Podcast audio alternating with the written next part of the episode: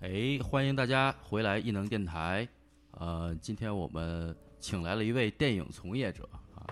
呃，今天的话题跟我们往常的聊的不太一样，所以我非常期待。呃，我们先那个主播自己介绍一下，我是我爸。哎，我是 Monkey Rider，我是彬彬，然后嘉宾，呃，今天我们请来了一位在 UCLA 做访问学者的呃电影人吧。非常有干货。哎，行，你可以简单的自我介绍一下自己。好，呃，大家好，主持人好，非常呃荣幸能够今天来到咱们的节目啊，我叫姚瑞啊、呃，目前在 UCLA 做访问学者啊、呃，然后在成为访问学者之前，呃，国内的话我是广州大学的副教授，然后自己在呃电影创作中主要担任编剧和导演等职务。嗯嗯嗯，就是访学这个，我们听上去感觉很高大上啊，一般都是嗯有一定就是学术级别的人会有这个访问学者的这个签证形式来到美国，对，呃，然后就是呃，能说说，比如说你以前在国内，然后怎么后来有这个契机来到美国这边儿？ OK，呃，我是这样，就是简单介绍一下我的教育背景。我是呃本科在中国传媒大学学的是导演，然后编编导，然后呃硕士去电影学院学了编剧专业，呃，然后等于一直就没有断，然后一接下来就读了博士，呃，博士是电影学和呃电影历史和理论。呃，毕业以后就去工作了。我的第一份工作在中国电影资料馆，不知道你们听过没有？知道在知道北嗯京的小西天儿是非常著名的艺术电影的一个地方发源地。经常放一些那个比较小众的片子，对吧？对对对对啊对，我们我们因为我们单位从呃这个八十年代起就一直在搞各种各样的影展，呃，嗯包括很多导演的大师回顾展，然嗯后会有一些外面看不到的片子，比如刚在戛纳或柏林获奖的片子会拿来放。哦然后我在那个呃电影资料馆工作了大概五年，是以教师和研究者的身份。嗯然后呃，去年刚刚去了广州大学，呃，去做老师啊、也是教电影方面的。然后因哦为、呃学的是创作，所以在这个过程中一直没有停止创作，一直也在做一些东西，嗯包括剧本，包括导演这些。嗯嗯嗯。这个创作的话是既包括戏就是文字的，又包括视觉的嘛，就是又是导演又是编剧。呃，可以这么说，就是原来自己的作品就是一个人全包了。嗯但是呢，因为呃当了老师和研究者之后呢，时间精力有限，所以更多时间呃用来创作剧本。嗯然后导演的话，呃，可能目前来讲不是工作的重心。嗯，然后访问学者，刚才主持人问到这个身份，其实，呃，这个也是呃留国家留学基金委的一个公派项目。然后我们是给我们在校老师，呃，如果说呃手头有一些项目，呃需要完成，然后跟外方有协作的话，我们就会可过以来。申请是吧？哦对对对，申请，然后大概有一年的时间在这边。边嗯因为呃，洛杉矶是呃，我们说它是这个呃 capital of movie，它是电影的首嗯都，所以说无论从电影创作还是研究来讲，这块儿都是一个特别好的地方。嗯然后呃，我在这边的导师是 UCLA 戏剧影视学院的前任院长罗伯特·罗森教授，他是在八十年代首次访问中国的两个几个专家之一。当时呢，他就把美国好莱坞的这种类型电影理论。就啊嗯还有模式或者对代码模式这模些式东西带过去，让大家耳目一新。哦所以他其实跟中国有一些渊源。哦，嗯，然后我跟他认识，其实也是在传媒大学读博的时候，他那会儿是传媒大学兼职博导啊，虽然不是是我们的老师，但每年都会过来做一些讲座，比如说。呃，像诺兰的电影的这个叙事啊，或者是现在的一些新的一些电影观众的变化呀、嗯我们会做一个这种，呃，他会做一个报告，然后我们我们之前有交流，嗯，哦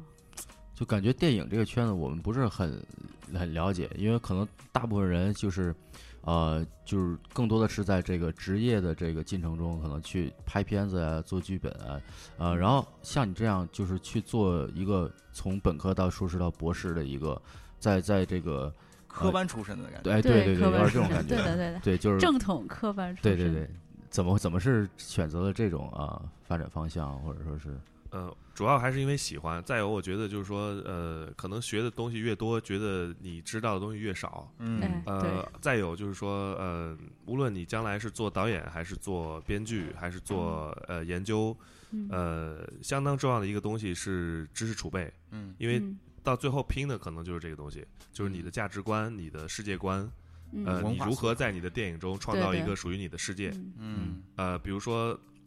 最近的这个片子，我们非常呃非常火的这个华纳兄弟出品的这个呃《Crazy Rich Asians》啊，这个片子其实就是导演很好的在电影中创造了一个他自己的电影世界，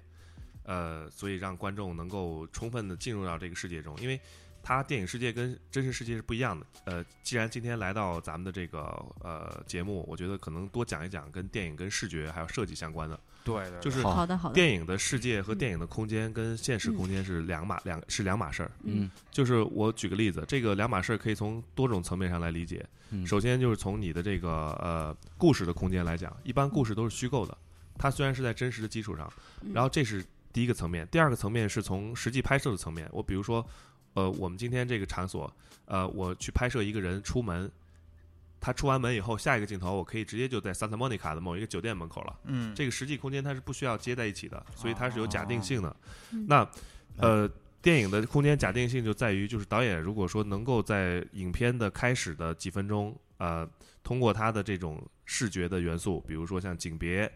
啊、嗯像色彩、像它的光线，嗯包括它整个的构图以及它摄影机的运动方式，它让观众熟悉了它的这种情境和假定性之后，接下来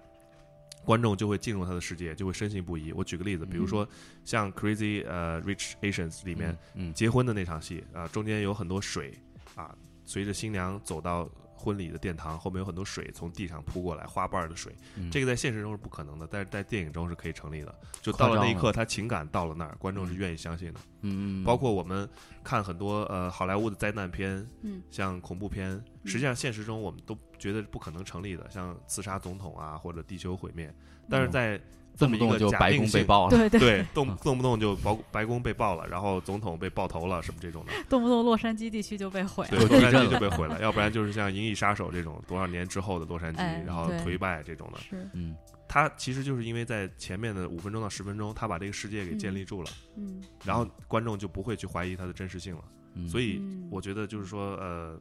这还是很有意思的，就很就有导演很有的技工作，巧性的，对导演的工作其实就是创造一个世界，然后让观众进入到里面。这个世界，他把他自己的审美嗯不自觉地渗透在这些嗯呃叙事的表达，比如说一些小道具嗯啊、有一些考据控的这些导演嗯，他们可能会在呃，比如说他场嗯景中间的某一个椅子、某一个桌子，包括他一些背景的一些小道具，他都会自己精心去设计这些东西嗯，哼因为每一个。每一个空间和每一个场景都是表达嗯人物的心情，包括表表达你这个叙事的一个契机，他们都不会浪费这些东西。嗯嗯我觉得这个很有技巧性，还有一点是电影是受时间限制的，就是说嗯它怎么样能在很短的有限的时间内把这些东西都交代的特别的引人入胜，嗯哼是不是就是也是考验就是导演的功 力的？对，而且好像就是呃，从那个另外一个角度说，从演员的角度来说，好像也是有两种体系嘛，一种是体验式的那种表演，一种是非常啊、夸张的，就呃更更加注重视觉的表演。比如说，好像法国的那种很重要的传统体系，他演员的职责就是说我要演，我就是假的，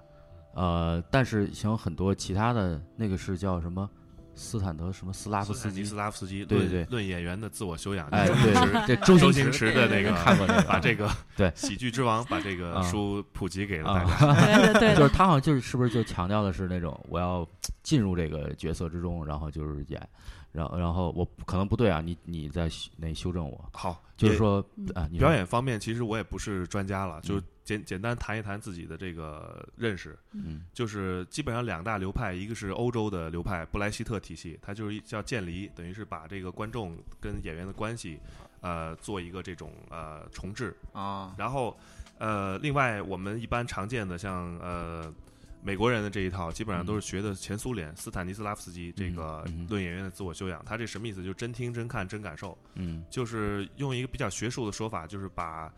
呃这个通过有意识的设计，达到无意识的天性的释放。嗯，就是我们是通过技巧去嗯，完成。呃，这个动作，但是呢，在观众看来，这个像是从你天性迸发出来的这个嗯东西，哦，这其实是特别需要技巧的。你看过那个《演员的诞生》 那个那个看真过一真点秀，，看过一那点，可能不是。我们不知道是不是有多真实啊嗯，但里面它有一个场景，就是那个他们那个老师带着那几个演员，然后先去找那个角色嘛。啊，就有一个是什么那个要演演那个什么杀人犯那种，然后就是在浴缸里面溺水啊什么，就是反正就先让他去体验那个感觉，嗯然后再去找那个那那种个意那思。那种对再对对带入对，对啊对，就是对演员来讲，其实那个一个是观察力，还有一嗯个就是说体悟体悟性，就是你马上能够进入这个角色。嗯哼再有一个就是真的是好演员是天生的，有些时候是不可复制的。嗯呃，《演员诞生》我也看过，我觉得可能这个节目对我，我觉得最大的问题就是它的风格，因为每一个嗯评委都有自己的标准，有的人是用舞台表演的标准，有的人是用哦电影表演，它都不一样，每一种表演风格都是不一样。我举个例子，比如说这个是由于你媒介特性的不同带来的，比如说我们说设计，一般它是在一个平面或者是立体设计，比如说建筑是在三维，嗯它基本上是一个凝固的东西。但是对于对于呃戏剧表演和电影表演来讲，它也不太一样，因为动态的戏剧舞台它是一个呃横线的，所以对导导演和演员的调度来讲，它是横向调度，就是他在舞台的纵深，呃走路或者是运动，其实对于最后一排的观众来讲，视觉上的变化差异不大。哦嗯所以在在戏剧舞台表演的时候，我们看到人都是在一条横线上左右的疯狂的跑，嗯，因为你离观众很远，而且戏剧对本身有极高的假定性和抽象性，所以要非常夸张。而且早期的戏剧是不是因为你都要面向这个观众，你对的这个维度不太一样？对对对，观众相当于第四堵墙，就是你的表演的时候对对也要对对对尽量的朝着这块，要不然观观众看不到看你不，见，对嗯，除非对有一对些刻意为之的，比如说要呃一些表现派的或者是一些抽象派的，他可能比较强调。呃，这种理念和观念的东西可能会有一些不一样的东西，这个是戏剧，所以戏剧的舞台调度是横线，那电影其实是纵向的，因为我们有景别，有特写，嗯有有松的景别，有紧的景别，有特写，有中景，多个有全一个维景，度嗯有全景，有远景。所以张艺谋的电影，他就特别强调视觉特性，像《英雄》这种，看他的分镜啊，就是李连杰在远处站着这个黄土高坡上的一个一个人物，然后啪一下跳一个大特写，这种两级景别的这种变化，嗯，然后把这个人物呃非常强烈的视觉风格嗯，但是这就是电影的特色，因为它有它是一根纵线，嗯所以是他是的是表演就对就不一样了。其实对电影电影演员表演，他会在空间中间调整。如果是特写的话，你的表演就不能夸张，因为你的眼神只要有一点儿光线的变化，其就实已就是经内很心的大变了化。啊有的时候甚至要求零表演，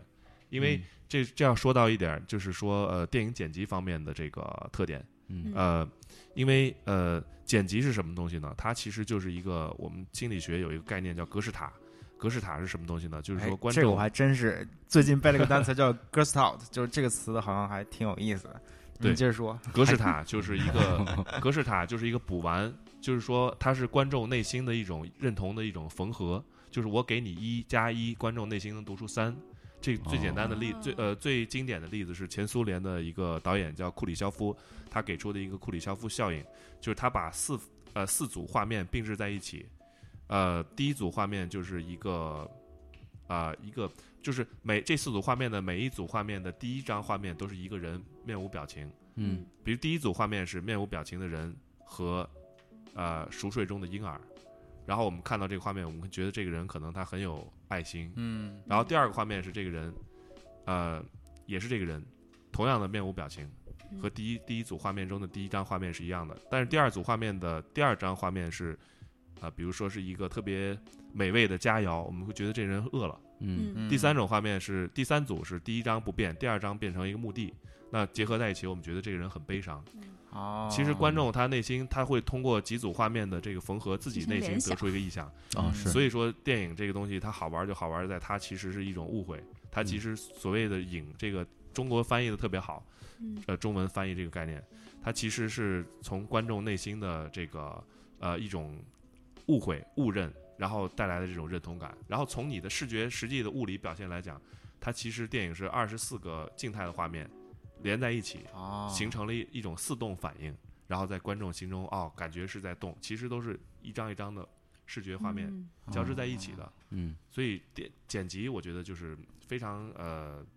有效的一种电影讲故事的方式。就从我的工作来讲，其实呃，因为我主要现在做编剧，但嗯实际上一个电影的剧作。它要经过从编剧到导演再到剪辑的三三个阶段来实现，它是不是说光编剧写完剧本，因为我这儿要替编剧洗白，因为编剧基本上一部电影不不好，所有人都控制骂编大剧家，你的都控制都骂很编其剧实很小的，控制力是很有限的，因为嗯到了导演那儿，我举个例子，就是编剧可能在剧本上写写几句话，你不同的导演他可以有嗯不同同的拍演法。绎方啊式。如果对是对对侯孝贤拍，他可能是一个缓缓的手持着镜头在那儿动，嗯一个离得远远的。嗯失之愈合拍可能嗯是一个不太动的一个镜头，从嗯，侧面拍。那你要给斯皮尔伯格拍，可能先先先去拍他们脚下桌子下面藏着一个定时炸弹啊，对对，给他来个特写，或者远处有一个大鲨鱼，嗯然后张着嘴，是的，嗯每一个导演的处理方式都不一样，它空间布局也不一样，有千差对万万别的这种变化。嗯，所以编剧其实在一个电影中的剧作表达只占百分之四十到五十，他要靠导演跟演员去完成去实现。嗯嗯那那他在这个拍摄过程当中，呃，这个写剧本儿的这个编剧，他还会不断的跟导演交涉，说这个地方我觉得你拍的不好，然 后不是有我这么大设想权的这利这个种没画有面，，这个有是这样，吗？就是编剧话语权比较有限。一般就是说，大家在一个影片开篇前、开拍之前，都会特别尊重编剧，说嗯编剧是电影的这个奠基者、是基基础础，，但是说剧本是嗯剧一本剧之是本灵。魂，嗯但是只要开拍以后，这个话就变成了剧本只不过是一剧之本， 就是所有的部门都会在你哦的这个上面进行添砖加瓦。但实际上，这是哦这是电影跟电视剧的区别。嗯电视剧的编剧话语权就大，因哎，为哦对，就像美因剧，为尤其是对这边美都剧就是很大，就是编剧 create 就 creation 什么的对，，因为实际上这样，有些编剧往往也是制片人，但是撇开这个不说，即使他不是制片人的话，像电视剧的话，它是一个更长篇的一个走向的，它更强调人物的对话，呃，嗯无论哦故事美剧结和构或者对故事对，它美剧和呃中国可能呃投资呃它电视剧投资会比美剧更少，但是其实呃电视剧一般它都不会达到电影的这种视听的这种嗯，视听的冲击力，对呃它的投资毕竟预算还是有限的，所以所以说主它要靠故事，主要靠事，故事，主要靠演员的啊台词来对推动戏剧冲突，嗯，它不是靠你视觉的这种轰冲炸。击力，嗯视觉的这种明白呃，因为电影它更强调视觉，嗯它更强调它的视听表达，对所以更更是导演的艺术。嗯所以我们一开始看有一些美剧，就是感觉哇塞，拍的像电影一样，就那个视觉，对吧？嗯就比如说像那个什么《West World》，或者说是之前咱们看的一些就《Black Mirror》或者什么，就感觉呃嗯一一步一步微的小电影。但是国内的电视剧，你很少说那个电视剧本身的那个视觉达到了电影的高度。啊，那你那也只是种形式吧，像 Black Black Mirror 这种的话，它一个就是一个小电影，感觉好像也不是什么传统意义上的这种美剧之类。就是但说，他就说就是在这个每集里面，它即使像电影，但是它也达不到电影的视听的效果。哎就嗯哦就比如说那个呃，《Game of Thrones》。嗯，就是它的那个视觉的体验，我觉得跟电影是很接近的，就是它不像传统哦对电视剧的就那啊种，，对，美剧可以说它有一些呃大超大制作，它可能嗯在视觉上投入的相当多，嗯嗯嗯，这种可能导演他也占的话语权就更大了。嗯嗯呃，编剧其实主要在呃电视剧的角度来讲，主要是因为电视剧相对于电影来讲没有那么强调视觉，可能它更注重于台词，注重于这明白个明白台词产生的戏剧冲突。嗯，明白所以就是说，呃，为什么说电影剪辑也非常重要了？就是在剪辑的角度，很有可能他把所有之前的东西又推翻了，啊，或者嗯是哦这他个加入新的是东西。嗯，就比如说《一代宗师》，它有不同的剪辑版本，完全就是两个电影感觉，没错儿，没 错儿，对， 就是对对说，对呃对，包括王家卫跟编剧处理的方式也是，因为我看过一些他们的介绍，邹静之和呃徐浩峰两位老师在这个写剧本的时候，其实嗯其实上王邹静之呃是这个王家卫是单独跟他们交流，每个人写个人的，然后王家卫再组合在一起。嗯，他们刚开始把最后的决斗各种戏写的特别丰满，嗯但是在对于王家卫来讲，他在剪辑台上他发现了章子怡的一种眼神。因为演员他的那他他那个表演已经能超越那个境界了，所以最后他就用哦他的一个眼神来作为一个结尾，他不需要用决斗给那场戏画上一个句号，嗯因为演员这一刻的表演已经超越了这个境界这个意境了。嗯为什么就啊不所选谓高留一白点的呢，对吧？对，所谓留白，他就把这样一幅画面放到里头了。就是他很多时候导演在现场有很多新的发现，哦他不嗯不是说完完全全按照剧本上机械的复制出来的，因为嗯演员是鲜活的，嗯，嗯所以这就很对于导演来讲最重要的是在现场，一定要在现场，有哦现场有千差万别的这种变化，包括你镜头的变化。哎，那我有个问题，就是这个剪辑师和导演的关系，等于这个导演他是在现场指导，那那这个剪辑师他自己发挥的自由空间能有多大呢？因为导演不会，导就演是应该会看着一起剪吧？呃，现在的是这样，现在我们的工作方式就是导演，因为有时候他也忙，可能会找一个比较信任的剪辑师，嗯让他先做粗剪，然后导演再去看，两个人在一边在调。嗯、剪辑师呢，呃，也不单单是一个技术的角色，因为我们可可以看到很多现在，无论是电影，还是呃中国电影还是外国电影，中间它都会有很多的这个场面，嗯啊、我们能看到这个呃字幕的时候，这个这个 credit 上面，它都是剪辑指导 director of 呃嗯， editor，嗯所以呃，它其实在一个创意的这个角度来帮助导演实现。有一个很有意思的段子，就是说呃，一个很有名的德国导演叫赫尔佐格，啊、他的剪辑师呃女剪辑师合作了很多年，嗯呃，那剪辑师从来不去现场，哦，然后每次赫尔佐格剪拿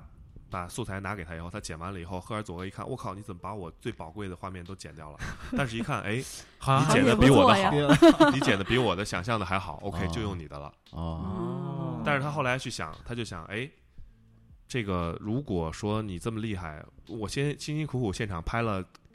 几好那么多啊天的镜头，你都给我剪掉了。如果说你在现场帮助我，是不是能是效不是率我提可高以一些省去钱，又能省去精力？嗯，嗯，后来他就把剪辑师带到现场，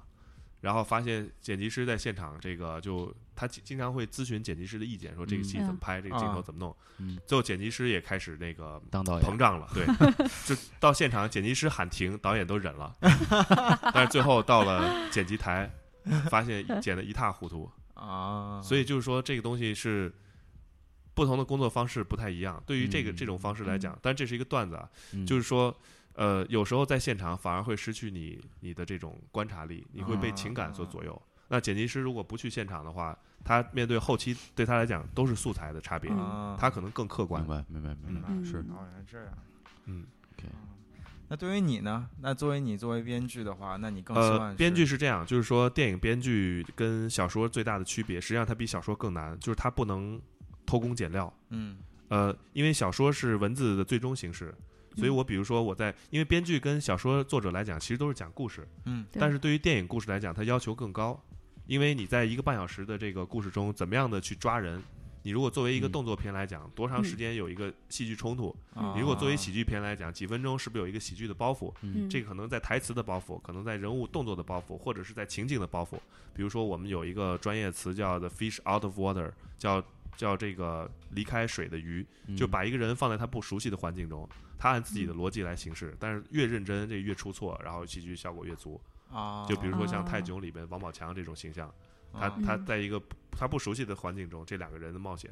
嗯就会经常出这种喜剧，再加上这两个人物的人物身份差异有一个冲悬突殊，对有一个悬殊的差异，他就会经常有这种笑料。嗯所以，呃，对于编剧来讲，其实比小说作者更难，在于呃，第一，你情节之间的转换，从 A 点到 B 点的变化。你没有办法偷过去，像小说的话，可以你通过文字啊，在这儿嗯写一写、o k 这情节就过去了。就过但对是但是剧本不行，你一定要合理的交代。你可能在哦文字上寥寥几笔，但是它在实际的这个故事发展上是合理的，观众看到那儿他不会怀疑，要不然。然而且观众看的其实好看的地方也就是这一点，比如说我之前这个参与的一个电影叫《愤怒的小孩》，第一个大荧幕作品，二零一三年上映的，是嗯由这个范伟、陈坤还有张嘉译这些演员演的哦，等于是一个中国版的《小鬼当家》。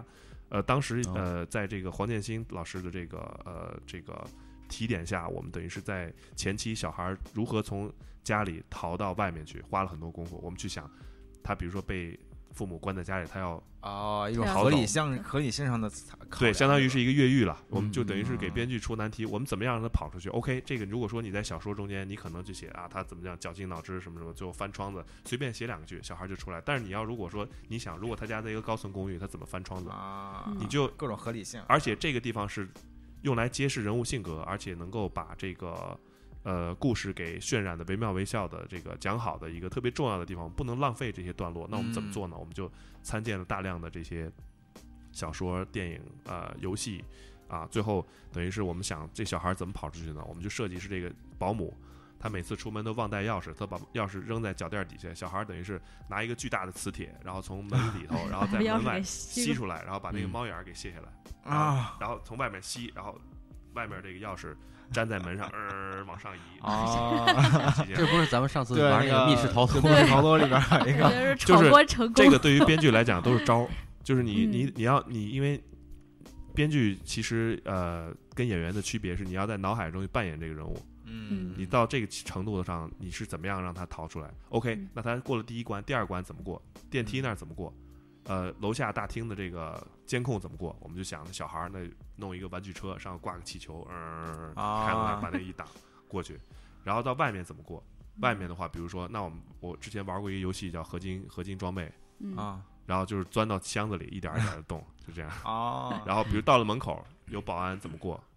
怎么让他过这块儿。然后我们当时设计，哎，有个搬家车正好在那儿，他一看大衣柜，啪躲到里头，然后搬家工人扛扛扛扛到上面。嗯就是这些招儿其实都是呃写人物这非常好的这个篇幅，一定不能浪费。但是你要在小说里就不一样了，小说里可能几笔用文字给偷过去了，嗯，但在电影中它就是非常具体的，要在画面中表现。哦一定要非常的实际。如果说你这块不处理好的话，整个都会乱的。现场导演不知道该怎么样的去表达，演嗯员也不知道该怎么演。哦，是不是这些片段的话，其实很大程度上也能去反映出来这个小孩子的一些特点，比如说他很聪明，然后比如说他很。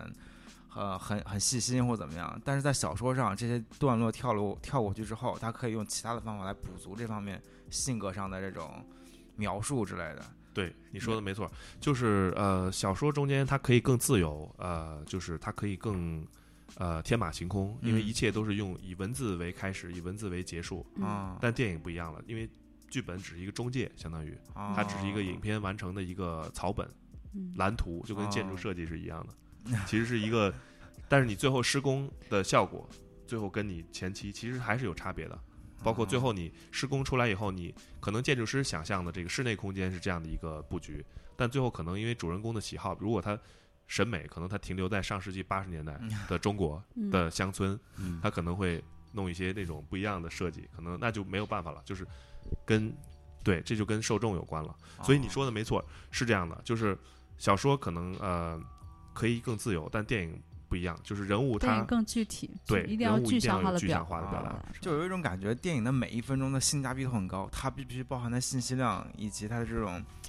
各种各样的信息量，都需要很多才都用行。来塑造人物，要么来用来讲故事，就是非对，常不能的浪费时间，每一分钟每一秒钟都不能浪费的感觉。没错，尤其嗯是商业片和这个类型片，这哦当然它不同电影不一样。文艺片它可能追求的是另外一种东西，但商业片一定是经过计算过的。对，嗯小众文艺片你可以是导演的表达，比如说我自己拍一个呃，就是又当编剧又做导演，我表达一个哦作者电影，作者电影，对嗯，然后可能是有一些实验性的视听探索，也有可能是比如说挖掘一些、呃题材非常有震撼力的题材。就是它哦他不太讲求收视率，就是比电影呃导演自己的一种票房其实对更对像对表达更像是一种文艺作一个品，艺术艺术艺术形品式嘛，一个艺术品了，更像。嗯就可文能艺电如影的果话算吧，如果我们拿一个比喻来讲的话，就可能可以说一个是写实派的苏联列兵美术学院的这种啊，作嗯品，另外的可能是抽象派、野兽派、达达主义、嗯现代主义这些，可能是在画廊里是不一样不一样的东西，嗯他们受众哦也不一样。哦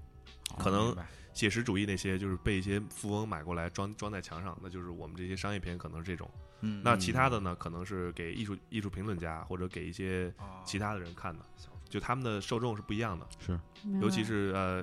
现在以这个呃，就以美国为例吧，其实还是有一些很多的这个分众的艺术片市场的，像我住的嗯 Westwood 附近，像 New Art 影院，嗯像这个还有一些这个艺术院线，他们他们每周都呃放一些非常小众的片子，人观众也不少，嗯因为它有是一个分众。哦，刚才对说到那写剧本，但是由小说改编的电影的话，这个对剧本的要求会更难吗？呃，这个是这样，就是说，你就提到一个非常好的话题，嗯因为我其实这次的过来做访问学者，我我带带过来的这个科研项目，实际上就是说，呃，在国家社科基金立项的一个项目，叫做呃中国电影叙中国电影 IP 的改编叙事研究。哦，哦，因为对对 IP 我这看个你概那念文章里 面让 我想对到对 Monkey King，我 Monkey 首先 King 想到的就是这 个对 对对，这是一个大太 IP，棒了大 IP， Blue Brothers，对，这是个大 IP，老老生常谈。就是呃，其实我这个电明白其实我这个呃，就是项目，它主要就是从几个方面，呃，去说电影改编，嗯从小说到电影，从戏剧到电影，从电影到电影，嗯从游戏到电影，嗯从不同的媒介转转到电影之后，它嗯叙事和讲故事发生的差异。那对你说的这个其实就很很有意思，就是说，因为编剧在拿到这个项目的时候，很多时候不不一定是自发创作，是命题创作，是一个命题作文。嗯，那很多时候，有时候是比如说制片方买了一个小说让你来改，尤对其是对前几年所谓的这个 IP 潮，基本上所有是网络上特别烂的这种网络小说全都被买 了，就是没你错，看了以后觉得根本没办法改编，基本上就重新写了，相 当于最后就用它一个名儿， OK 就是因为很多网络小说就是我刚才跟你们说的，就是那种呃可能是网络作家爽在文一儿天对嗯网络就爽文儿去，网络爽文儿，就随便写写什么玛丽苏故事，哎然后也不对不追求你的这种合故理事的性合理性，对嗯完全不用动脑子，在家用脚都能写出来的那种， 是基本上。所以就是这种就改编就非常麻烦，嗯但是还有一种就是说像名著改编也很麻烦，嗯，因为啊啊，我们说就是说有一千个，呃哈，就是说一千个人有一千个哈姆雷雷特特是吧？ 这种这种说法，就是每个观众心中的对理他的想人物诠都不一释样都不不一一样，样对，尤其是当你一个原作是非常经典的时候，你很难超越。嗯如果说你嗯改编尺度过大的话，可能粉丝也未必能接受。嗯，所以嗯最好的改编，其实像因为我们在学院派这个这个教科书上，像巴西电影《蜘蛛女之吻》、像法国中尉的女人这种早期的这种改编，它不是一个特别有名的小说，但是导演的空间大，啊，改完之后小说反而也也也就火了，或者对是就是说导演他可以，甚至可以大更大刀阔斧的做改编，就是他嗯把原作的这个故事线之外，他可以再加入一条新的故事线索，比如说呃嗯，它可以作为一个呃戏里戏外的这种套层结构，就是戏中戏的结构。我可以让啊我这个实实体的故事是两个演员在演这出戏，嗯，然后这样的话能讨论更多的东西。明白就哦他可能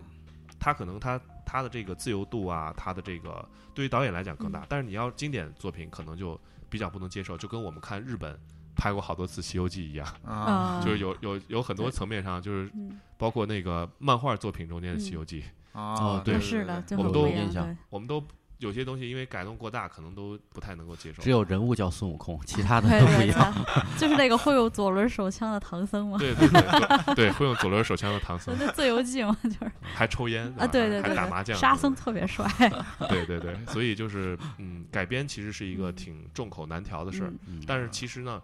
我们可以发现越来越多的电影作品都是出于 改编，对的，哎，我我想就是，我觉得我最近看过的通过小说改编的是那个那个《湮灭》，就是那个那个科幻片，它是根据一个有三本成一部的那个《遗落的南境》那个科幻小嗯说改编，它只是根据第一部小说，嗯然后变就是呃变成那个电影，然后我看了那个小说跟那个电影，发现差别还是挺大的。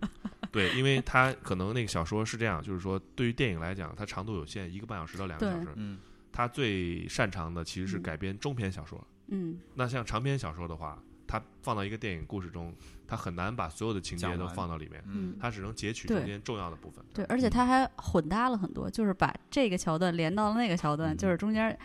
这柔个就是柔合了一改下，，对，这个就是创作嗯者的这个编剧他嗯和导演根据这个电影的这种需要。他去把把一些人物做删减，就这两个嗯人物在小说里，其实它的功能在嗯电影叙事中是相同的，嗯我们可能就把它合并了。是嗯呃，其他的可能这个人物他的一个支线，他对于主线不重要就拿掉了。对的对的，其实更像是做取舍，更像是一个计算出来的东西。嗯其实有时候小说或者是小说的话，可能它是原作者表达某种想法，或者说讲一个故事，但是作为导演头拿到小说之后重新改编，他可能在探讨新的其他的东西。你说的对，就是对说这是一个呃素材和嗯主题的关系。对对是对对于他来说，这就是我的素材。素材像张艺对谋的电影其实都是小说改编，大多数，啊，但是他拿拿回来拍又变成他自己的东西。哎对，啊哎那那英雄是什么小说改编的吗？英雄其实不能说是小说改编的，英雄这部电影还真的是原创的，啊它是基于一个历史历史小说《嗯，那是荆故轲事刺秦王》，其嗯实也是一这个个古故事哎典的一个这那种还算是侠有，士就的是有故事素材的，这对种，而且它这个叙事它是用了《罗生门》的结构，嗯，哦对所以就是大家每个人讲一段儿，就是似嗯真似假，我们也不知道哪个是真。是是是他找到这么一种叙事方式，然后加上张艺谋最擅长的色彩和嗯视视觉觉，对对，嗯嗯嗯然 后就变成这样的一个哦啊，这样的一那个。如果这样的话，我觉得我们要不然讨论一下这个，你你不是在这边搞一个那个 IP 的研究或者对怎么样？你觉得这个对于中国电影的话，我觉得这有没有都对于中国电影的意义可就大了，对 来就是聊聊说这个因为对于中国电影产业的这个问题，意义我的们也我也不知道怎么问了。就是我们要拯救中国电影。也不 是，啊就说一下现状，或就者是说说你觉得有机会，呃，怎么说呢？有有机会突出的特色。中国电影是这样，就是说，呃，中国电影一一般因为还没有达到好莱坞电影这样的工业化的程度，啊，中国电影市场更乱，嗯它不像这儿，这乱体现在几方面嗯，一个是法制不健全，啊就是国内的这种呃，尤其是对编剧的保护，抄 袭，哦啊包括对其抄来他抄的一些去群对嗯体，包括酬劳，因为没有工会保护，啊对于对制对片对方来说，经常有演员嫖娼吸毒，啊那你这个蒙受损失。哦，这对样嗯像这边的话，他不会，他有保险公司，他都会派人专门盯着演员，不能让你吸毒，不能让你怎么样。嗯哦，原来是这样，原来也不也不是说这边的演员就自觉是吗？这 边怎么说呢？他可以说，因为他受工会保护，他他哦他付不能出的为所代价欲为更大，嗯哼，哦太所以他限制没有嗯他违规的成本一大，他可能就会考虑了。考虑嗯啊，但国内它没有这种工会来保护，所以其实没有办法，因为法治各各方面的体制、社会体制不太一样。嗯呃，这是一点。还有一点就是说，呃，其实呃，好莱坞为什么作为呃工业体系它健全？因为它最低最低的那一端，它比中国要高出太多了。呃，举个例子，比如说呃，好莱坞这边的厂工，呃，好多墨西哥哦厂工，两个人夸夸夸把所有活儿都给干了。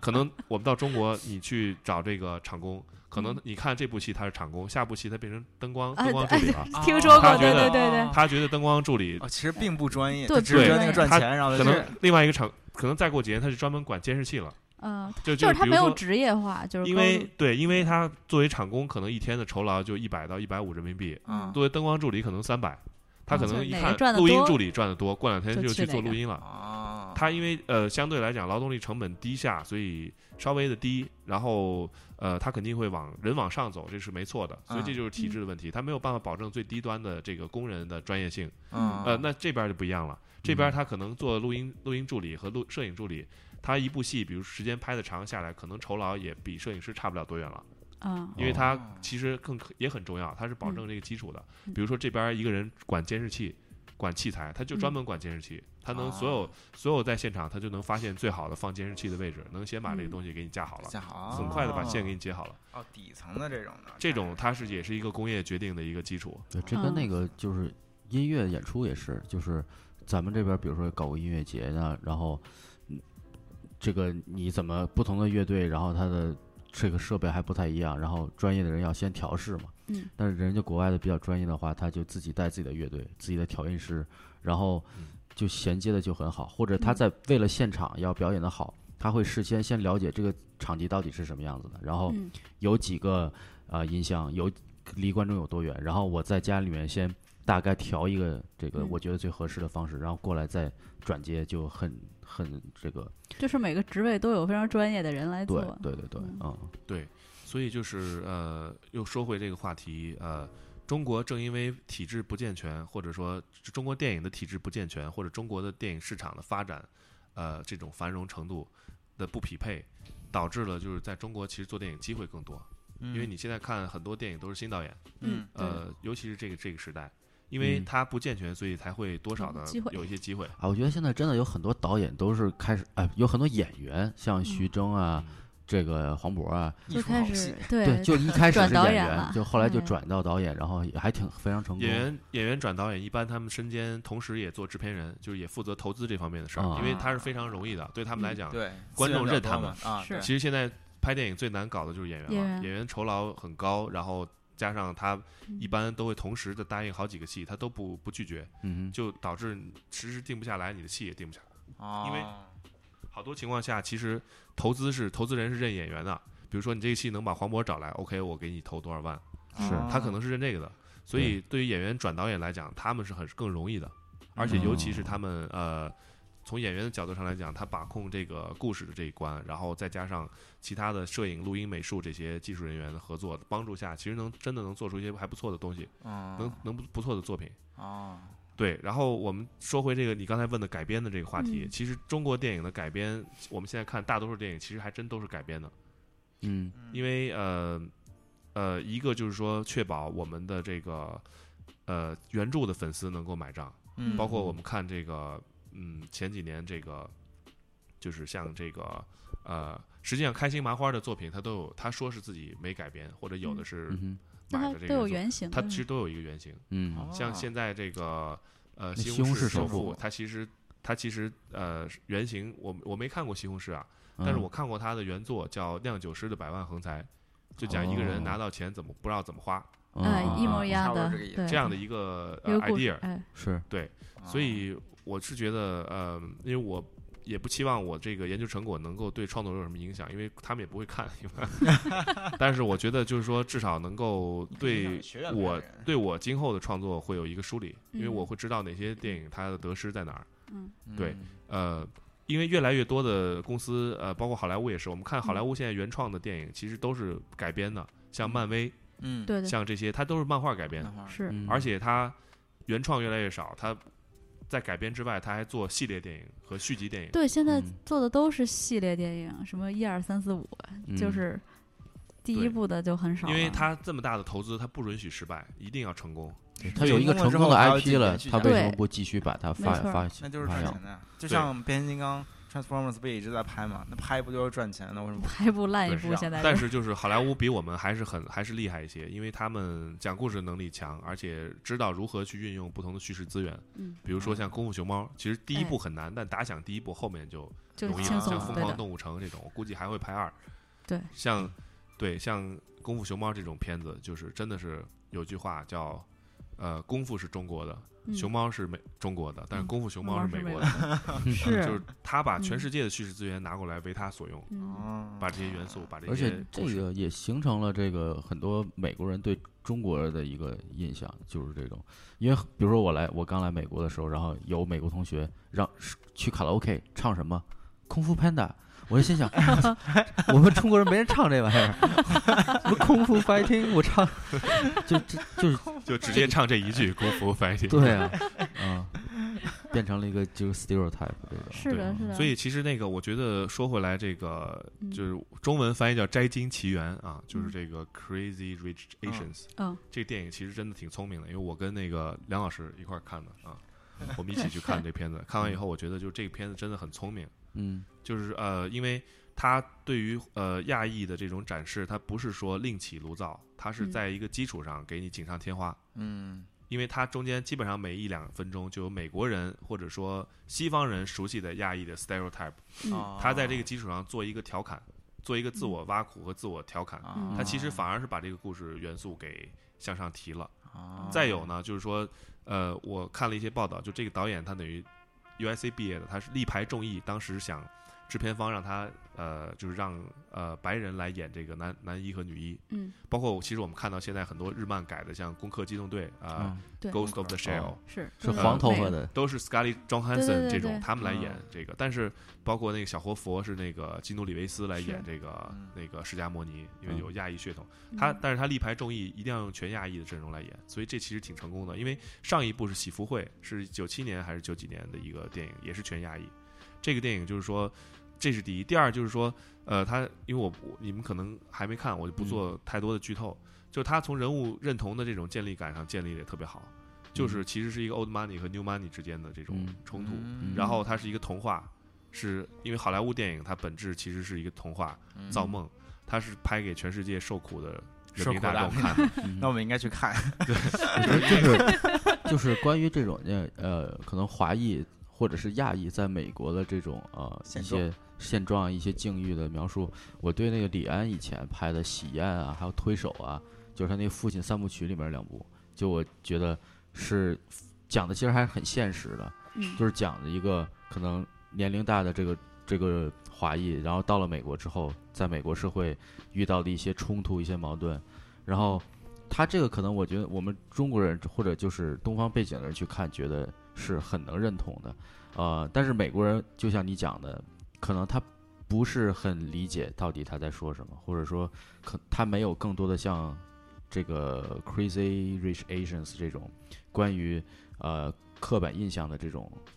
呃一些描述。其实李安还是非常成功的，他也很聪明的，他也一直是媒体的宠儿，嗯所以他能一直得奖，一直被关注。嗯，早期的他关注的这个主题，像你说的喜宴、饮食男女，包括推手这种，嗯嗯他一方面是移民的冲突，因为美国是个移民国家，嗯对所以多少对于如不无论你是亚裔移民，还是非裔移民，还是西裔移民嗯得，到关注多少都能受到底层观众的一个认同，因为嗯都是有这样的一个背景过来。是是是，今天我们早上过来开车还在聊他的同事，这个对的亲戚过来移民的故事，嗯有很多真的移民的故事太多了，所以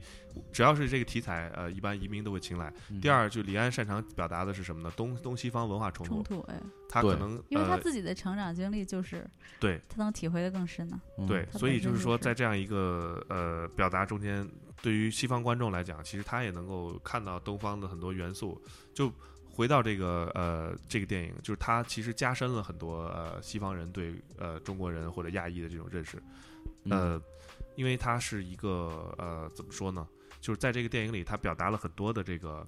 亚洲元素，嗯每隔嗯几分钟就有有一个大家熟悉的一个元素。嗯那同时呢，在这个基础上，呃，他又表达了很多呃这个呃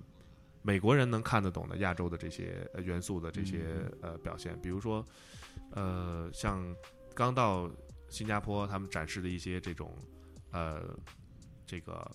夜。就是在这个晚上的夜宵的这样这种夜宵店的这真种正食的物 Asian 的生，那种对生真活正的那种生活，他们会觉得哎，这挺有意思的，觉得对他们来讲是一种奇观，啊因为电新影鲜的那种，电影视觉从某种程度上是一种奇观的表达，嗯它等于说让你通像一扇窗一样，让你看到这个世界的这个方方面面。嗯，他要善于表达这种奇观，嗯然后同时呢，这个片子我觉得还有一个比较厉害的一点就是说，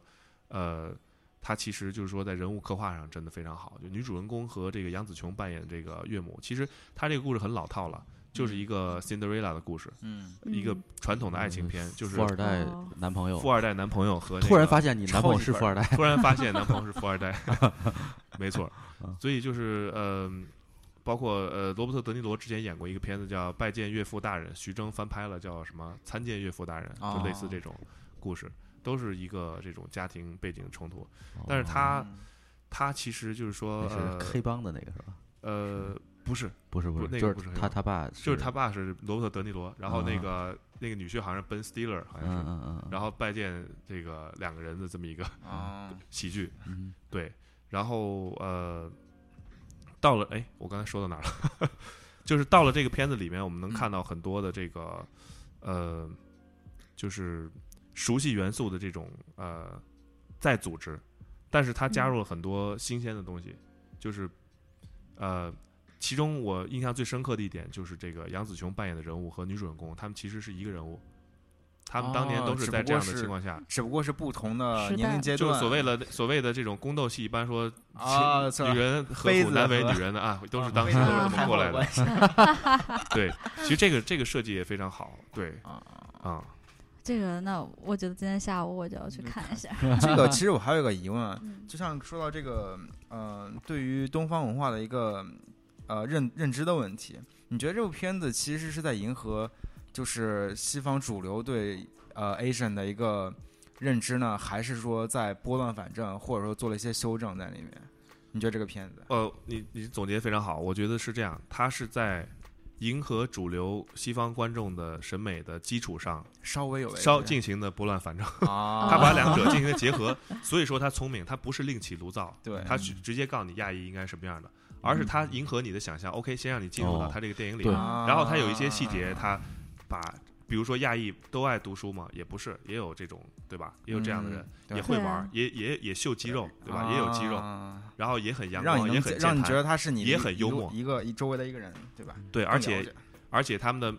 亚裔的这种成成功和这种发家，也不是说都是富翁，都是嗯直接这种呃财继大承气的粗的这啊种对。嗯他可能也是由于当年的这种奋斗，他多啊少都有一些展示，包括其实女主人公她是一个美国呃移民，嗯呃，在纽约长大，New Yorker，她是等于是这个呃，其实呃，她这个女主人公反而是美国人自身认同的一个，啊一个人物一个形人象物，因为美国嘛所 谓的白手起家，就是很年轻就成为 NYU 的教授，嗯哦，但是呢，她仍然不被传统的中国家庭所所待见。好哎呀哎不被传统的家庭所接受，是因为他太有独立的这个思考一个是或者家庭观念，再有一个是那个呃，婆婆一般都会为难媳妇儿嘛。啊哦，她再有就是说，最后她调查了她的身世，其实她出身不是特别好，当年她妈妈带着她一个人来到了美国。哦嗯呃离开了他爸爸，因为他爸爸好像在中间虽然没有出现这个人物形象，但是故事前史中揭示出来不是一个很好的人，哦，所以他害怕自己的儿子跟他在一起会啊嗯啊，会有受这不么好一的个影响。就是他这个起名字就叫 Crazy Rich Asian 就很吸引老外的眼球，因为现在确实就是老外对对这中是国的定义就是有钱，crazy rich，是， crazy rich 对，因为我们平时同事他们讲一说现在中国人，其实他们都觉得中国人就是有钱是一个很典标签儿型的，性的对，很标签儿性的一个嗯一个特点了。对，嗯包括里面那个那个演员叫郑肯吧，好像是，其实是一个韩裔美国人，嗯就是在《宿醉》里，他也每次都演哦特别贱的那个角色。 OK 他直接第一次跟那个女主人公见面就嗯说啊，啊啊 美国人都在饿肚子呢，然后下面人都在笑，就这种这种小梗玩的特别好。嗯啊嗯是行，我觉得还是下午去看一下。值得对去要看去一下看啊一。下嗯对嗯嗯对，嗯，那说到这中国的 IP，然后有哪些你觉得中国的这种我们熟悉的这种 IP 是还有潜力的，对，就是说很有潜力，或者说非常有值得去怎么挖说掘嗯呢？的。去去去在美国市场扩大它的影响。这这种个其实就是挺涉及到一个挺复杂的一个问题了，就是我们的中国电影如何在美国做到一个海外传播的一个、啊对最大的效力。嗯呃，早年我们是通过比较有民族标识的武侠片来做的，嗯包括像《卧虎藏卧虎藏龙》嗯这些都做得很好，还英是挺雄成功的， 很成功。嗯，但是呢，呃，它毕竟不能长久下去，就是其中最重要的一点比较现实的，就是说呃语言的问题，嗯因为呃我之前也跟一个朋友聊，在美国做电影发行的，就美国观众，因为他都是爆米花吃爆米花啊看电影的这一类观众，大多数的底商业层老片百姓，因为好文化莱水坞它平不是讲很的高，是是吧？给穷 苦劳劳劳动者看的，对， 所以他们这些演员其实呃这些观众其实他们没有看字幕的习惯。啊我给他一个中国片，我说很好。再有啊，他对于美国人来讲，他可能他觉得自己才是主 流自己是主流，他觉得这些片子可看可不看，他可能就不会看了。啊。所以只有是像这个《摘金奇缘》，就我们说这 Crazy Rich 嗯 Asians 这种片子，在好莱坞制作才可能成功，嗯，因为它有一个美国的一个文化认同的背景在这儿，嗯嗯，真的就比较哦原来难是。这样。他的演员也是大部分是美国观众有有一熟些悉认的知的熟人悉，不是对传统的咱们中国的或者是哪对，别人都不认识你，对怎么能？那怎么如果是推这样呢，子的话，我们就不说美国市场，嗯因为我觉得有我这疑问可能也是很多人的疑问，就是说中国有这么好的 I IP 或者这么多的神话故事之类的，为什么没有人能够拍出一个能够让中国人也觉得很好的一种这种 IP 的电影或者一个系 列？其实也还好啊，就是我们那个 IP，其实就是嗯看怎么说了吧，就是未来有没有更好的，我不知道。但是其实嗯也、我也有一些经典了，像现在八十呢年代的这个《西游记》哦，对吧那倒是，那倒是哦熟悉的主题曲这个对吧？这咚对咚那是咚八十年代。噔噔噔噔现在 现在的话，其实四大名著，我觉得还是一个经典的一个嗯来源，嗯这个是永远取之不尽的那这倒是个。嗯然后 其他的就是说当代的一些呃小说，嗯呃，因为我我当代文学读的也不多， 呃，嗯也会有一些优秀的小说可以成为影视改编的这种、嗯这种啊素材。我觉得这个整体的设定就是一个，呃，不是很平衡的，因为就是说，现在我们在聊的是说，在这个传统以欧美体系为主的这个审美下的，比如说好莱坞或者比如说奥斯卡的体系下的嗯认知下，然后中国电影能不能走向世界？嗯这个是因为他们现在是在一个一个主主要的位置上，然后再去审视其他的地方的电影。嗯，对的，但是我们如果换一个角度想，我们自己发展自己的 IP，、嗯把它拍出来拍的好的话，拍的也是给中国人看的不电影，用刻意就是去自取己玩悦自己的嘛。这说样啊，说说白了，就是我们可能拍给中国人的这种看的电影，不一定能符合美国的这种规则。嗯嗯，对，我觉得就是以后呃比较现实，就是做一些合拍片或者斜拍片，然后嗯尽量把容易融入一些国际元素，嗯，啊呃，然后再有就是说，呃，越是世界的就越是世界的，就有些东西你还真得找到一个普世价值，好莱坞呃啊，包括嗯美国观众接受的这么一个价值，嗯然后再塞一些中国文化的一些点进去，嗯可能会比较好。哦，对，就是说美国，你说好莱坞拍那些片子，感觉全世界人都能看懂，就是以家庭啊，就是这种为核心的这种价值观。对，但是像中国的，你说我们是不是也是因为这个元素，就是原因，就是中国我们拍的很多片子，它的这个价值观就不够普世，所以很就难在世界上，这么推说广就是说，中国的很多价值观在美国人民看来是错误的，比包如括说，包比如说括金陵十三钗这种，当时我哎们会觉得嗯啊很伟大，可能很震撼的一个历史嗯事件，但嗯呃，在很多美国评论者，当然有一些可能也是，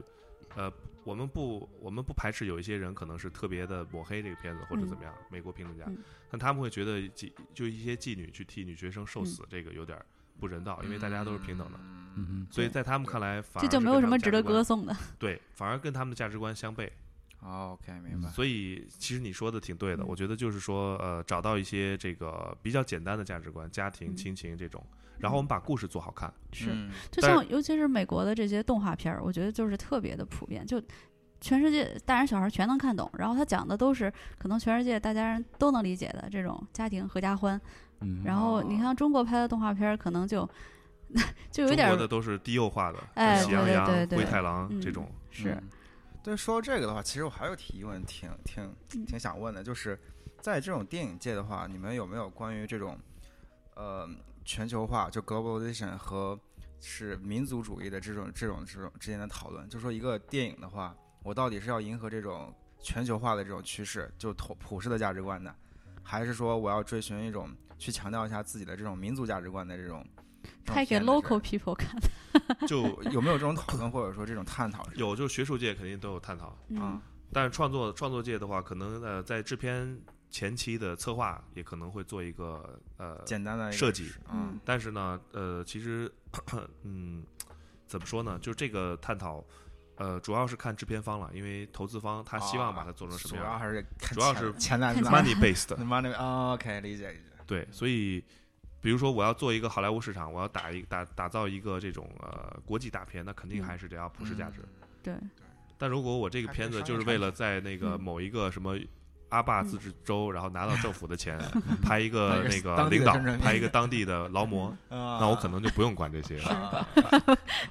呃，我我还有个问题，就是因为我最近看美剧啊这些挺多的，然后我就会发现，其实很多美剧现在都是拍那些未来题材，或者说除了这种古代传统题材之外，它还给观众其他很多选择。但是现在中国看古年装轻剧 人看的，就基本上全是古装剧，一宫斗拍再拍，宫斗剧无限的，每年都有，然后感觉层出不穷，就好像大家的这个喜欢的主题。并没有说聚焦在比如说未来的科技啊，然后这方面，然后可能都是在一味的穿古装，然后在在所谓的什么弘扬传统文化，但其实并没有就是跳出这种老套的这种思想，中国基本没有科幻片儿和鬼片儿，嗯没有对没有就，这真都两方没面儿有，都 对的这对个有的，几方面的考虑，一个就是说美国没什么历史，所以它只能往后啊面拍。嗯第二个就是说，呃，其实有时候你文化影响力跟你经济、军事还有其他的科技影响力都是相辅相成的。嗯因为我跟梁老师也聊过，嗯就是我们这个感觉，这个中国学建筑的，他可能都是比较实在的，造个楼。嗯这边你们学设计的，可能就是设计一个像，你考虑马斯克会不会给我投资啊？我设计一个外，就是对外太空的一是哦个什么殖民的一个没地错方，一个一个空间。想的这可个能你你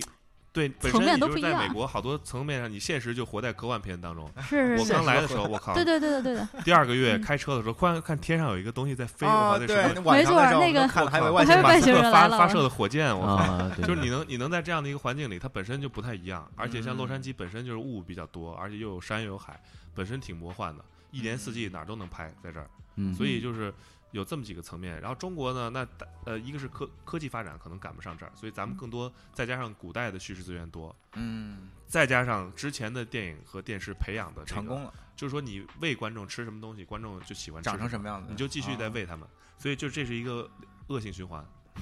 我们可能没有嗯，科幻和魔幻的土壤，再从另外一个角度来说，可能有一些审查的元素。是我反正我不相信中国没有这种好编剧，以及没有这种好的，比如说科幻故事，我觉得还是有的，但是他们就是还是没有被呈现在荧幕上。就没有被大部其分实的我人们可以看到，就是说，呃，今年或者明年，我们挺期待的，像那个宁浩的这个应该叫《乡村教师》吧，还是叫什么？它是改编自刘慈欣的一个短篇小说。 哦，我们叫这个科幻的元年，应该就这一两年开始了。 OK，呃中太国棒开始了做做科幻了，嗯所以我们嗯因为啊科幻我们可以加上一个科学。其实我们早期也有科幻剧作，就是在大跃进时期的那个，我们有一部电影叫《十三陵水库畅想曲》，就是在北京的啊 我十都三没陵水听库，说。在这个社会主义这个农业的发展下，嗯结出了跟拳头一样大的 葡萄，对叫叫叫叫农业社叫真的很社会科主幻哎义这科学幻想，这是魔 还有小魔太阳 幻这这个个，幻想，我还以为你要说小龙人儿了，小龙人 呃小龙人是魔幻，为小什么龙人是魔幻， 呃包括那个人民什就是什么小太阳，就是我们发射一颗新的太阳什么 在啊，对哇，还有这种这个题60材年的，我代觉得可60年代以可以研究一下，我觉得你肯定喜欢，六十年代的这个科学幻想，《十三陵水库畅想曲》还是黑白的呢。哦嗯，可以嗯研究一下。那么对呃对，那么早就有这么科幻 的，但是因为 呃影科技片发展力，嗯因为还有一个最重要的原因就是真的是认同的元素，这个东西短期内无法去扭转它，因为嗯我们看到一个美国人在荧幕上，嗯然后在那儿操作这些高科技的东西，我们觉得嗯哇。但是你要看这王是宝强在那儿操作 make，一下这个画画面就毁了， 就这个东西就是真的是你会觉得我靠，直接就觉得特别一下就，嗯这是个我了这喜，这是个喜剧吧？ 所以说就是电影电影演员这嗯儿你说得到找电影吴彦祖去 操作，哎对对对对 吴对，彦祖还可以，有点王宝强操作，感觉那系统不太好使，就对，就是你，除非你想黑哪一个那个赞助商，他刚投了钱，然后把商标打上，然后王宝强说 过去，但是不是黑王宝强啊？就说嗯真的，就 是说、演呃员电取影强哎，嗯对，电影其实是一个特别不讲理的，它是一个呃视觉视觉优先的一个东西，嗯，就是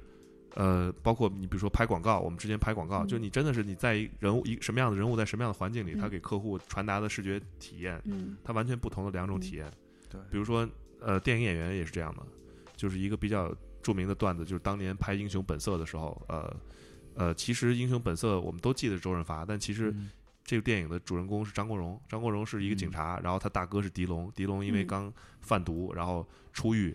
他出来以后，那个张国荣作为他弟弟，他面临着一个绝境，就是到底是抓他哥还是不抓他哥，嗯这是一个古希腊悲剧式的这种对，嗯，这种这种面对嗯至亲，他是不是抓还是不嗯抓？嗯但是周润发在电影里太抢戏了，他其实嗯他对于他人物塑造来讲，他性格就是一个李逵这样的一个特讲义气的人物，他是嗯狄龙的小弟，嗯叫小马哥嘛，Mark 哥，嗯他等于在，但是他在荧幕中视觉上太抢戏了，就流流点鼻血，然后受点伤，然后走路一瘸一拐的，把所有注意力都，都集集中中到到他他身身上了。最后所有人都记得这是周润发的电是影。啊演是员的对天是张国荣分的电影，嗯 所以就是真的是不不合理的，就是你嗯包括你在电影拍一个爱情电影嗯，你如果说这个演员你没选对的话，就你从编剧的角度你要去铺垫为什么这两个人会一见钟情，嗯这个人可能他喜欢一个啊、比如女主人公特喜欢音乐，但她就是没有音乐天赋。嗯这时候看到一个哥们儿在在在在弹琴嗯在在街头弹钢琴或者拿个吉他，我靠，一下把他吸引住了。嗯他可能这是一个契机啊，当然我嗯们不说这个契机好或不好，但在嗯剧作上我们得这么写。嗯嗯但是电影的不合理性就在于，如果说你让吴彦祖和汤唯吧，随便说一个女演员，你让他俩在那儿就在大街上，诶，回眸一看，OK，就爱上了，这就成立了。 完 全就没长得好看，那如果你让王宝强就是王宝强，王宝强都和有点那惨个贾那个贾玲儿，对，那也可， 那也可以，那那就变成闹 剧了。喜剧片儿，就这个东西就特别特别不讲理，真的没办法。但是你要如果说像英雄英雄呃突击这种，你你像吴彦祖演，马上这片子味道就不对了，你就得王宝强去演。 啊，对我吴士彦兵祖突演就是击个人个嗯人英雄主义是不是？对，就一一定是那种特别耿直、特别天真，嗯，然后特别有正义感的这样的人物形象，那你不能让别人去演了。你要如果说嗯让黄渤，黄渤也不是不可以，他因为有些演员戏路可能很宽，嗯嗯，但你要如果说给一个公认的 stereotype stereotypical 是喜剧的这种人嗯去演的话，那么一下就毁所了以。说在圈内是不是每个演员都有自己的标签儿啊？然后选什么人的时候就那么几个人可以选，那多感觉少是这样，但是其实演员是特别希望突破自己 stereotypical，啊所以说他们转行做导演，或者然说后给尝自己试自己新的做制片，也希望给自己啊新的角色，现在觉得嗯哦，原来这样，嗯特别不希望就是说别人把它固定定下性来。标对签，化这其了实对演员来说也是一个挺悲哀的事儿。嗯嗯所以说演员都啊特别想做导演，想主宰。嗯，但是像感觉姜文拍的电影儿就都是姜文， 满屏的姜文， 就是查理比 多就太是太荷尔蒙。对荷尔蒙太太太太膨胀了，这个就是姜文就是说太聪明了，就是冯小刚对他的评价，我看到一个一个评价，就是说姜老师太聪明了，就是说这个有时候走走的太过了，其实回来一点恰到好处嗯，因为你走的走的太过的话，很有可能你表达的东西观众就接受不了接。受不了，就是张子弹飞啊什么的，就让散飞还好吧，我觉得对他可能没有那么大众，嗯就大家得猜一猜。对那对，就属于回来了点儿的， 嗯对行差不多，了已经聊了一个小时，对，反正需要聊再可以说一说，因为我不知道中间有多少能用的。感觉都能用，对真的。 对，就是虽然我们没有按照完全那个大纲走，但是也基本上也都聊了照很顾多到了。回答了我们很多疑问，我觉得我我们已经代表我们的观众发提 问了。对，嗯，其实就是嗯，对编剧来讲，现在挺挺不好弄的，所以嗯我我包括我我说一下编剧的困扰吧，现在哎对，可以， 编剧的困扰啊就是嗯对，就是呃，首先就是说这个呃呃署名，可啊能就是说嗯你在有跟有一些导演合作的时候，他会跟你抢着署名，但我目前没有碰到，我目前碰到导演的人都很好。嗯呃，其他的编剧我看到，因为现在呃国内的很多编剧我们有自己的呃工会有人学会，倒不是工会了，学会就是大家可能包括有个小团体圈子，大家可能会聊一聊。还有一个就是说，有一些制片方他呃，就是在支付编剧的酬劳的时候，经常会拖欠。这个就是说，真的是没办法，你也不可能真的去告人家。啊因为嗯就是中圈子国那么还是小在一个对熟人社人会情上，不是啊像美国这种是基于契约啊、这种对，多少的还要去看，呃，人跟人之间的关系。所以就这个啊呃层面。再有就是说，呃，很多人工作压力大，因为有时候你可能一个剧本卖掉之前的话，没出名前，可能真的生活很窘迫。就是有一个段子，就是说，当然是以电影学院为例的，啊，就是说，呃，正说反说可能不不同的效果。比如说，一个人他住在电影学院旁边的。呃，地下室，然后每天吃泡面，然后最后呃辛辛苦苦那个所有的钱都用来买买电买盗版光盘，然后呃这个自自学了一年，考上电影学院，这特励志。但是如果你把顺序颠倒一下，变成一个人进了电影学院，然后住在旁边 儿地下室，然后吃泡面，天天看盗版光盘，就完全是不一样的效果了。所以就是说，编剧其实也是这样的。很多人呃没成名前，可他们嗯生活其实真的是光靠编剧的这个收入没有办法养活自己。其实，在好莱坞也一样。我到这儿来以后，我发现大家都有一个电影梦，但其实都还会找一个兼职，得找一个嗯养活对自己对的一个途对对。径对嗯对，这边就更是了。这边儿呃，像 UCLA 的编剧系主任，他有一个教材里面讲到特别有意思，他就说他讲的一个经历，他到了洛杉矶回来打出租车，直接就问出租车司机说：“你的剧本写完了吗？”然后出租车司机问：“你怎么知道？” 就是大家都在都在都在写剧本儿，就是这个这个地方嗯啊每个人都有梦，对吧但是你最后能 dream come true 有多少人？这个真的是可能百分凤之毛麟一都角，不我一定觉得对的，嗯一个是处于才华，一个是机会，对吧？对，真的是很多东西凑在一起，成就了一些很大的作品。所以我觉得嗯在国内，呃，真正如果说你要有追求的编剧，呃，都赶上做导演了，哦，嗯嗯要不然就去做，就去写小说，写一些原创的、自己能够把握的、完完全全控制的作品。嗯至少小说是你的，别人要如果去买的话，你可以去卖给别人。嗯嗯嗯对，这个可能是一个未来，我觉得编对于编剧来讲发展的比较好。但另外有一些，比如说特别成熟的编剧，真的在市场上运作，跟一些导演建立了很好的关系。比如说嗯姜文儿，呃，他一些编剧经常合作啊，比如说像这个呃电视剧的一些编剧，嗯他们会经常固固定跟一些公司合作。啊，这样的话，它能形成一个，当然赚的收入也还可以。这样的话，你达到这样的程度，你就不需要再去呃做别的事儿了，每天就写就行了，你也不需要去考虑其他的。嗯啊，全嗯可以专全注职了，专注于专注于个自己的这创个作，创作，嗯对，嗯嗯对因为所以很理对想的状态。我自己看电影的时候，我就是觉得，如果一个电影开篇之前，在嗯黑屏的时候，嗯先说一下，This is based on a true story，、嗯我就会觉得对这个电影后面经发生的情节，我一想，它其实是基于一个真实的故事，我会觉得这个电影给我的震撼力会强很多。它不是是一个完全虚构，就所以我就非常喜欢看，如果是这个电影真根实据故事真实事件对改有编这么一句话，然后就其实也很能体现编剧的功力吧，我觉得。对对啊，就比如说我我看，如果是就是写《绝命毒师》的那个剧本的那个人，嗯他在做的其他剧，我觉得没看那个剧之前，我就觉得哦，应该很好看。 嗯，就是看，就是美国这边儿感觉好像电视剧的编剧他的地位还挺高的。没错，他就是，假如你哪个演员不合作，OK，下几集再见，基本上这样。嗯，好嘞，就是嗯，行，那好就我们就感谢这个我们姚今天的嘉宾嗯姚瑞姚瑞过来跟我们分享了一个小时啊，对，干货非挺常多美的对之对后对要有什么这个新片上映，然后争议性比较大的，我们就请我们的姚老师接着给大家来讲一点讲，评一下，点评一我下。好好，谢谢大家，谢谢谢谢主持人，也非常非常荣幸能今天过来。嗯，谢谢嘉宾谢，嗯，行，感谢这梁老师，对，梁老师，我们梁老师，话我们外的人介绍一下，对梁工， 梁工就是跟我们这个牵线搭桥姚老师的对这个，对，以姚老后师有可能也会过来自己讲对的啊。对的，对姚老师干货也很多啊，我们敬请期待。哎对，梁老师，好嘞，行，好，谢谢大家好啊，嗯，再见，这样哎拜拜。拜拜。拜